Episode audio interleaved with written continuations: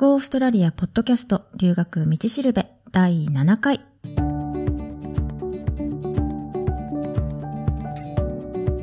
Go オーストラリアポッドキャストの留学道しるべは、オーストラリアも留学も初めてという人のためのポッドキャストで、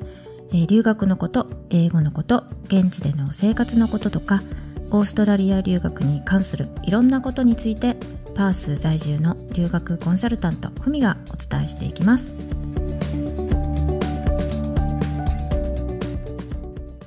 えー今日のトピックもまた前回の続きで、留学中、こういう習慣が英語の上達度に差をつける、その3ということで、えー9番目から12番目までの4つ紹介していきたいと思います。では9番目。日本人の友達といつも一緒にいる。これについては、あの、いいこともあれば、どうかなって思うところもあるんですよね。私が思うには、留学中、母国語でね、話せる人の存在っていうのは結構大切だと思うんですよね。なんでかっていうと、あの、英語環境にいること自体結構ね、ストレス溜まるんですよ。特に、あの、まあ、精神的な負担が大きいというか、あんまりね、本人は気づいてないことが多いんですけど、やっぱりあの、慣れない環境で生活するっていうのは、ものすごいストレスだと思うんですよね。なので、息抜きがね、必要ですよね。で、そういう時に日本語を聞いたり、日本語でね、話したりすると、結構こうほっとして気持ちをね、リラックスさせたり、ストレス解消になったりするので、必要な時はね、そうしていいと思うんですよね。で、あと、こう、日本から海外にね、出てきてる人って結構ユニークな人も多いと思うんですよね。なので、日本でね、生活してるだけじゃ多分会えなかったような、そういう人にも会えると思うし、いろんなことがね、吸収できると思うので、日本人だからってこう、留学中にね、完全に避ける必要はないと思います。っていうか、あの、悩みをね、話せる相手っていうのは、留学中のどの段階でも、留学が初めての人でも、長期でね、留学してる人でも、そういう相手はいた方がいいんですよね。多分、自分だけがこう、そういう悩みを抱えてるって思ってるかもしれないけど、実はそういう悩みをね、持ってる人とか、持ってたけど乗り切った人とか、多分たくさんいるんじゃないかなって思うんですよね。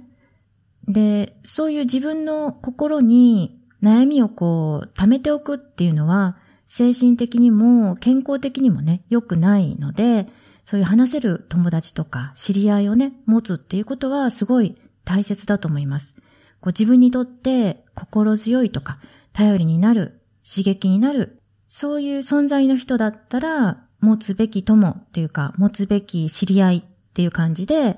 いろんなことをね、学べるだろうし、自分にプラスになることも多いと思うので、そういう人はね、たくさんいてもいいと思います。だけど、だけどです。あの、せっかくね、英語環境にいるのに、留学中のほとんどが日本語だったら、これはもう日本にいるのとあまり変わらないですよね。学校でも、学校の外でも、いつもこう、日本人のね、友達と一緒にいて、日本語で話してるとか。あの、毎日、日本語でね、スカイプして、インターネットも日本語で、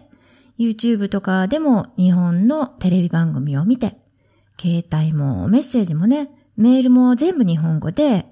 もう毎日ね、日本語付けになってるっていうんだったら、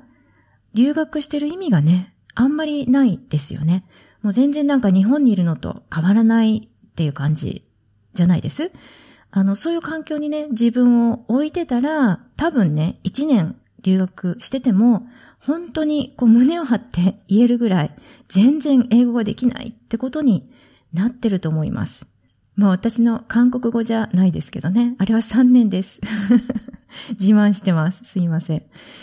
えっと、まあね、確かに、あの、学校のね、クラスであの、日本人だと友達になりやすいと思うんですよね。あの、母国語で話せるから、ストレスを感じなくていいし、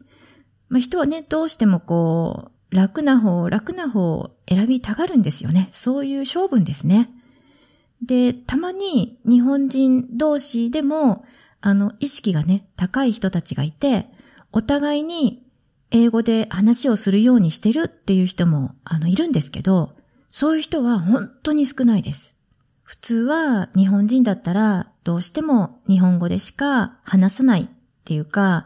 話せないっていうか、まあそういう方が多いですよね。かえって英語を話そうとすると、こうちょっと浮いちゃうとか、変な人目線で見られるとか、多分結構ね、ありがちな話じゃないかなと思います。まあでも本当にね、理解のある人だったら、多分、あの、英語で話したいんですけど、いいですか？っって聞けば、きっとね、受け入れてくれると思うんですよね。で、もし、その、聞いた相手の人が、いや、英語はちょっとっていう人がいたら、多分ね、その人は、まだこう、自信がないとか、意志が弱いとか、まだこう、心の中でレディーじゃない人だと思うので、そういう人にはこう、無理強いは良くないと思うんですよ。なので、そういう時は、じゃあ自分は英語で話して、で、あなたの方は日本語でもいいので、それだったら大丈夫ですよねって。で、もしね、英語で話したいと思ったらいつでも切り替えて大歓迎ですっていう感じで言えば、相手にこうそんなに迷惑かけずに、自分はこうあくまでも英語でっていうのを貫けますよね。で、ついでにね、相手がこう日本語で言ってることも自分がこう英語に言い換えて対話してみるとか。多分ね、そうやってるうちに、こう、ああ、この人一生懸命頑張ってるなって思ってもらえたら、きっとね、その相手をしてくれてる人も、なんかこう、単語とかね、語彙とかこう、教えてくれたり。で、なんかそうしてるうちに、私も英語モードにしてみようかなってこう気持ちにだんだん変わってくるんじゃないかなとかって思うんですけど、どうでしょう？なんか結構すごいいいアイディアだったなと思ったんですけど。ね、自分がとりあえず英語を練習したいので、英語で行きますよって、そういうスタンスはこう変えません。でも相手には負担をさせないように、あの、そこはね、ちゃんと気遣う。なかなかいいアイデアだと思うんですけどね、どうでしょう？やっぱりね、あの、本当に英語力を伸ばしたいって思って留学してるんであれば、英語をね、使うこと、使う環境に飛び込んでいくこと、それをやることに限ると思います。せっかくね、海外に出てきたのに、もう知り合いは全部日本人とかだったら、ちょっと寂しくないです。なんか悲しいっていうか、もったいないっていうか、あの、もっとね、現地の人も含めて、いろんなこう国の人と出会って、話をして、あの、海外でしか吸収できないこと、海外でしか体験できないことっていうのを、もう存分味わってほしいなって思うんですよね。多分、あの、日本とは違うことっていうのがすごいたくさんあると思うし、それ自体にこう戸惑うこともね、あるかもしれないんですけど、まあそれはそれで世界にはいろんな国があって、いろんな人がいるんだなっていうのを目の当たりにできると思うし、例えばこういうことに関してはもう日本が一番だってこう思うことがあったりとか、他にもね、自分の国のことについていろいろ考えることってあると思うんですよね。何かがきっかけで、あ、そういうこと考えたことなかったなとか、どうなんだろうなって。で、だんだんこう、あ、私、こう、日本人なのに、日本のことあんまり知らないなとか、そういうことにもね、なってくるんですよね。なので、留学中は、やっぱり自分から積極的に動くっていう、それが、あの、一番大事だと思うので、毎日あの日本語漬けになるようなことはしないで、英語を使うこと。で、まあそのためにはね、どうするのが自分にとって一番ベストか。で、そういうのをこういつも考えながらね、行動するといいんじゃないかなと思います。次、10番目。すぐに他人と自分を比べてしまう。これはね、しばらくあの、留学してて、例えばこう、同じぐらいの時期に留学して、同じレベルのね、クラスで一緒にスタートしたっっていう人がいるとしますよね。で、その人が自分よりも話せるようになってるとか、自分より先に上のクラスに行ったとか、なんかそういう時に、こう、焦りを感じてね、自分はどうして伸びないんだろう、できないんだろうってこう、責める人がね、多いんですよね。あの、できる人を目標にしてて、私もああいう風になりたいっって思ってるんだったらいいんですけど、ほとんどの場合は、こう自分と重ね合わせて、あの人はできて、自分は全然できないってこう否定的になってしまうんですよね。なのでそういうとこはちょっと良くないと思うんですよ。いくら同じ英語のレベルのクラスでね、スタートしたとしても、今までにやってきたこととか、まあ、その人がね、得意なこととか、そういうのってこう自分とはあの全然違うのが当たり前なわけじゃないですか。で、もしあの、本当に同じぐらいのレベルだったとしても、もしかすると、留学中にね、自分に合った勉強法とか、英語の習得法みたいなものを見つけたのかもしれないですよね。そこでこうちょっと加速したっていう、そういうこともありえますよね。で、他にもね、例えば、あの、ヨーロピアン、あの、ヨーロッパ人ですね、は、すごい話せるから、自分が話すときは結構引け目を感じるとか、なんでこう、あんなにね、話せる人が自分のクラスにいるのかが不思議とかって思ったりするんですよね。でも実はヨーロピアンの人たちっていうのは結構ね、あの文法とかライティングがね、苦手だったりするんですよ。例えばアジア系、まあ日本人も含めてですけど、アジア系は話したりこう聞いたりするのが苦手ですよね。どちらかというと。読み書きの方が、まあ、できる。で、そんな風にお国柄でも違ってくるので、自分は自分、人は人。で、自分ができることからコツコツやっていけばいいと思います。で、自分よりもね、先に上のクラスに行った人がいるんだったら、その人にね、英語をこう上達させるためにどういうことをしてるのか聞いてみて、自分もこうなんかね、取り入れられることがあればやってみるとかね、そういうことだってできますよね。で、ただね、闇雲にこういろいろやってダメだった、合わなかったって言うんじゃなくて、まずは自分の苦手なところっていうのを把握して、で、その苦手なところとか、もっと伸ばしたいところとか、ポイントをはっきりさせた上で、もっとこう、自分に合うように工夫できることがあればしてみるとか。なんかそういうことに力をね、注いでいく方がずっとプラスになると思うんですよね。例えば、日本語で作文が苦手だったら、英語でも書くこと、あの、ライティングですね、が、あの、苦手っていうことにもなると思うし、その得意とかね、不得意、好き嫌いとか、好みとか、いろいろあると思うんですよね。で、もし自分の苦手なところがわからないとか、全部がこう苦手とかって思う人は、あの、学校のね、先生に聞いてみたらいいですよね。自分がこう、もっとね、力を入れた方がいいところってどこですかとか、あの、自分ではね、気づいてなかったこととかも、先生に聞いてみることで、結構はっきりすることっていうのもあるだろうし、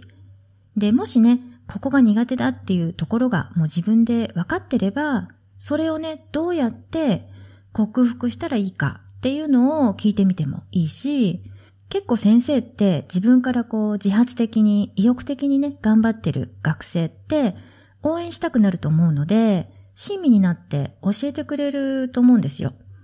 で、あと、クラスメイトとかで自分が苦手なところが得意な人とか、よくできる人とかにそのコツを聞いてもいいし、まあ、できるっていうのはやっぱりちゃんとコツが分かってると思うんですよね。なので、そういう人に教えてもらうっていうのはすごいプラスになると思います。で、多分、苦手なことでも数をこなしていくうちに、だんだんこうコツがね、つかめてくるようになると思うし、で、苦手意識もね、少しずつ、あの、なくなってきて、で、自信がね、持てるようになってくると思うんですよね。なので、人と自分を比べて落ち込まない。それよりも、どうやったら自分も上達できるのかっていうふうに、こう、いつもね、前向きに考えるっていうことが大事だと思います。11番目。不満なことがあっても解決しようとしない。えー、例えば、学校に通い出してしばらくすると、先生のね、教え方がわかりにくいから、あの、あの先生のね、授業は好きじゃないとか、授業中にね、クラスのみんなでこうやるゲームが全然面白くないとか。まあ、いろいろあるんですけど、別にあの、不満にね、思ってることに対して、文句を言うのは、あの、構わないと思うんですよね。でも、不満をこう、いつもこう言ってると、悪いところしかね、見えなくなってくると思うんですよ。で、その不満がね、どんどんどんどん溜まっていくばっかりになってしまいますよね。で、やっぱりその不満を改善するために、自分でこう努力するっていうことをしないと、何にも変わらないし、解決しないし、進歩もないと思うんですよね。例えばね、あの、ゲームが面白くないって思ってるのであれば、先生にどういう意図でそういうゲームをやってるのかっていうのを聞いてみたり、あとそのゲームのどういうところが自分がね、面白くないって感じてるのかっていうのを話してみるといいと思うんですよ。あの、話さないとね、何も伝わらないので。あの、日本の感覚からすると、先生にね、意見するっていうのは、すごいこう失礼に当たるって思うかもしれないんですけど、ウエスタンのね、社会では、ごく当たり前のことなので、別にこう失礼なこととか、気が引けるとか、そういうことはあの全然思わなくていいと思うんですよね。やっぱりね、あの、自分の気持ちを正直に話すっていうことの方が大切って思われてる社会なので、思ってることは言ってみるっていう、そういうのが、あの、基本なんですよね。で、まあ、先生とね、話をする中で、具体的に自分がどういうことをしたいのかっていうのを伝えたり、あるいは自分が面白いと思うゲームをね、提案するっていうこともできるだろうし、ゲーム自体がもし英語の勉強にならないって思ってるんだったら、英語の勉強になるようなものは他にないですかって聞いてみたり。あるいはこう自分でね、工夫して考えてみるとか。まあそういうのがね、先生が決めることって思うかもしれないんですけど、先生から提示されたものでハッピーなら別にそれでいいんですけどね。でもそうじゃなかったら思ってることを伝えて自分がこういうふうに変えたいと思ってるんだけどって、あの、変えてほしいと思ってるんだけどって、そういうことを伝えないと、あの、そこからが、あの、スタートですよね。多分、あの、ほとんどの場合は、日本でこう、受けてきた授業方法とはかなり違うので、あの、ゲームをやるイコール遊んでるとしかこう思えないのかもしれないですよね。でも、そういう違ったスタイルも一つの勉強方法だと思うんですよ。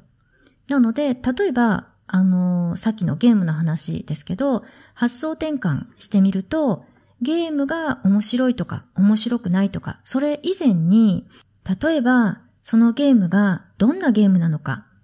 こう全然知らない人にね、わかるように英語で説明してみるとか、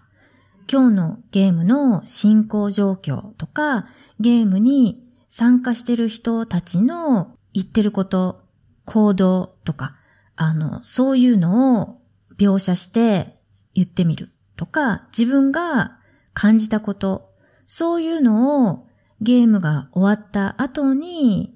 文章にしてみる。あるいは誰かに話してみるとか。なんかそういうことをすると、しっかりこう観察してないと書けないですよね。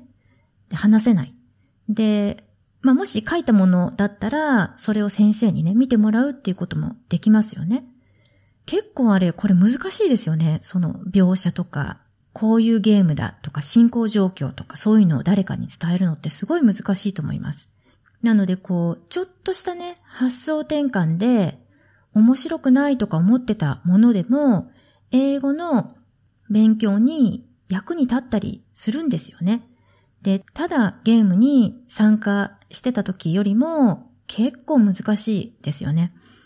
なので、本当にこう、何でもないような、もうすごい簡単すぎて、こういうのはもう嫌だとか、飽きたとか思うかもしれないんですけど、ちょっとそういうところを発想転換してみると、意外とこういろんなことがね、できるんじゃないかなと思います。それからね、あの、先生の好き嫌い。まあ、こういうのはね、相性の問題とか、いろいろあると思うんですけど、こういうね、話があるんですよ。あるね、クライアントさんの、あの、語学学校でね、週に、あの、まあ、何人か教える先生がいて、曜日とか、あるいはその午前とか午後によって先生がね、交代で授業をするそうなんですけど、今まで、あの、ずっとね、ある一人の、その中の一人の先生の教え方があまり好きじゃなくって、その先生の授業は受けたくないなって、こう、いつもね、思ってたらしいんですよ。で、ある時、その語学学校で、英語を教えたい人のための英語教師養成コースっていうのがあって、それをね、受けることにしたんですね。で、そのコースをずっとやっていくうちに、だんだん先生がやろうとしていることっていうのがわかるようになってきて、その嫌いだったと思った先生が一番一生懸命やってるんだなってことに気づいたんですって。で、それからは、その先生がね、一番好きになったって言ってました。で、あの、今までね、ずっと先生をね、嫌ってた自分が恥ずかしいですって言ってましたね。で要はあの、教えてもらう立場から、教える立場に立ってみて、初めてこう、いろんなことが見えてきたっていうわけなんですよね。で、先生のね、教え方が好きじゃないとか、性格が好きじゃないとか、そういうのもあるかもしれないですけど、結構、もしかするとね、日本的な観点からそう見えるだけで、あの、勘違いしてるかもしれない、そういうこともあると思うんですよね。で、先生に対して、もしね、何かこう気に入らないところとか、そういうのがあれば、先生にもさっきも言ったように直接言ってみたらいいんですよ。ちゃんとコミュニケーションをとって思ってることを口で言わない限り、心でこう思ってても何にも通じないんですね。日本みたいに人の表情を見て判断するとか、言葉の裏の意味を読むとか、そういうことはね、まずないと思った方がいいです。ないですね。なので、まずは何かこう気になることがあれば、もう話してみる。直接話すっていうそういうことをね、した方がいいと思います。で、もしこういろいろ試してみたんだけど、それでもダメっていう場合は、まあお願いしてね、別の先生にしてもらうとか、別のクラスにしてもらうとか、コースをね、変えてみるとか、あるいはその自分で一生懸命頑張って、英語のね、レベルをアップさせて、他の先生に習えるように自分で努力してみるとか、そういうこともね、できるんじゃないかなと思います。なので、もし自分がね、不満と思うようなことがあれば、まあ不満を言ってもいいんですけど、できればその不満を言うエネルギーを全部、あの、解決策にね、注いで、不満足な状態から抜けられるように、満足できる状態にするために、自分からね、行動していくっていうのが大事だと思います。12番目、えー、すぐに結果を求めようとする。今日あの、どれくらいのね、時間勉強したとか、1ヶ月でどれくらいの単語を覚えるとか、それをやればすぐに結果が出るって思うかもしれないんですけど、そういうのは短期の目標であって、自分の思うすぐっていうその期間でもしね、達成できなかったとか、結果が出なかったっていうことになったら、もうその時点でね、多分すぐに諦めてしまいますよね。諦めるっていうことは、最初から自分に無理な設定をしてたってことだと思うんですよ。あの、語学は瞬発力よりも持久力が大事だと思うんですよね。あの、語学って勉強を始めたらもう終わりがないので、どれだけ長く続けられるかっていうのが重要で、で、続けていくためには自分に無理のないペースで絶対にこれならできるっていう、その、それだけの量をずっと続けていくっていうのがいいと思うんですよね。もしあの、なんか早く英語を上達させないといけないとか、テストで結果を出さないといけないって思ってる場合は、もうその、何々しないといけないって思ってる、言ってる時点で、多分自分の意思に関係なく、強制的に、その外部的な要素からやらされてるっていうか、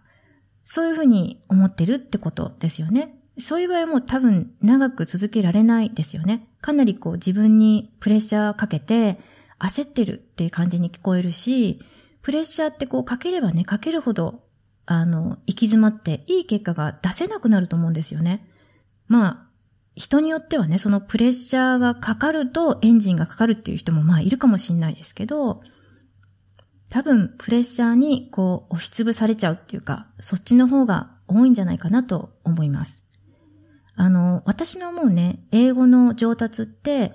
単に、こう、 TOEIC とか、 TOEFL でいい点取れたとか、そういうのじゃないんですよね。テストでね、いい点が取りたければ、テストのための勉強を集中してやって、で、テスト対策のスキルを磨けば、まあ、ある程度はね、点も取れるようになると思うんですよね。でも、だからってその人の英語が実際に上達してるかって言えば、その辺はちょっと疑問ですよね。もともとあの語学ってね、短期でこう習得して、はいおしまいっていうものじゃないってさっきもね、言ったと思うんですけど、もしあの、ある程度のレベルに到達すれば、あとはその、ある程度のレベル、あるいはそれに近いレベルをずっとキープできるって思ってるんであれば、それはもう大きな間違いですよね。キープするためには、日頃からそれなりの努力をして、それをずっと続けていくことをしないとキープできないですよね。要はあの、自転車に乗るのと同じで、まずこう乗った時はね、少し車体が重たいので、ゆっくりしか動かせないですけど、だんだんこう、スピードにね、乗ってくると、しばらくはペダルを踏まなくても勝手にね、動いてくれるので、ちょっと楽できますよね。でも、勝手に動いてくれるからって、それ以上ペダルを踏まなかったら、だんだんこうスピードが遅くなって最後は止まりますよね。それと同じだと思うんですよね。なので、例えば半年で何千語、単語をね、暗記するとか、そういうのが、あの、ありますけど、できる人はね、あの、やればいいと思うんですよね。暗記が得意だっていう人は、そういうの向いてるかもしれないですよね。で、あるいはまあ試験勉強として必要ならあの、試験勉強としてやればいいですよね。でも、英語の上達っていう意味では、自分が使うかどうかもわからない単語を覚えても、それで使わなければすぐに忘れてしまうんですよね。それが多分現実です。なので、それだけ覚えても、どのくらい実際頭に残って使えてるのか、必要な時に引き出しからピッてこう出てきてくれるのか、そこですよね。私が思うには、あの、そういうふうに、いっぺんに暗記するとか、そういうのも本当に短期の、あの、目標でしかないと思うので、そういうのよりは、こう、日常生活の中でね、自分にとって身近なものとか、身近に起こることとか、こう、身近に接すること、そういうことの中から、まあ、単語だったり、語彙だったり、表現だったり、そういうのを覚えていく方が自分に直接関係してることだし、自分のいる環境に出てきやすいので、結構使う機会っていうのも何回もあると思うんですよね。で、そうして使えば頭にも入りやすいし、ずっと記憶に残ると思うんですよ。それこそ一生ものですよね。なので、すぐに、こう、結果をね、出そう、結果を出そうってこう、気合を入れすぎないで、とにかく自分に無理のない範囲で一度やるって決めたことは実行する。で、それを続けるっていうのがいいと思います。ということで、えー、留学中、こういう習慣が英語の上達度に差をつけるっていうトピックで、あの、3回にね、わたって12個紹介したんですけど、あの、英語のね、上達方法ってこう、いろんな人がいろんな方法を紹介してますよね。で、必ずその方法が自分に合ってるとは限らないので、まずはいろいろ試してみて、今の自分に合う方法を見つける。あるいは自分に合うように工夫する。で、その時には合ってるなって思ってても、英語がこう上達するにつれて、あるいはその自分のね、目的がはっきりするにつれて、自分に合う方法って変わってくると思うんですよね。なのでその変化に応じて勉強方法も変えてみると、多分さらにこう伸びていくんじゃないかなと思います。あと、留学してせっかくね、英語環境にいるので、それをね、大いに活用する。あの、知識ばっかりこう、頭に詰め込んでも、それをどんどん使わないと、英語って上達しないと思うんですよね。で、言語って言葉を覚えるだけじゃないと思うんですよ。あの、言葉を使う背景にあるもの、その土地の文化だったり、社会的な習慣だったり、歴史だったり、実際にこうそこに住んでるから、肌で感じれることっていうのがたくさんあると思うんですね。そういうこともこう全部含めて言語習得だと思うので、まあいろんなことにね、挑戦して体験して肌で感じて、で、いろんな人の考え方とか行動とか、そういうのをじっくりと自分の目で観察しながら、あの言葉のね、習得をしていくっていうのがいいんじゃないかなと思います。えー、今日も留学道しるべのポッドキャストを聞いてくださってどうもありがとうございます。オーストラリアの留学のこととか、現地での生活のこととか、なんか知りたいことがあったらね、Go オーストラリアポッドキャストのホームページからどんどん送ってください。え、ホームページのアドレスは goaustralia.biz。biz は biz ですね。ではまた。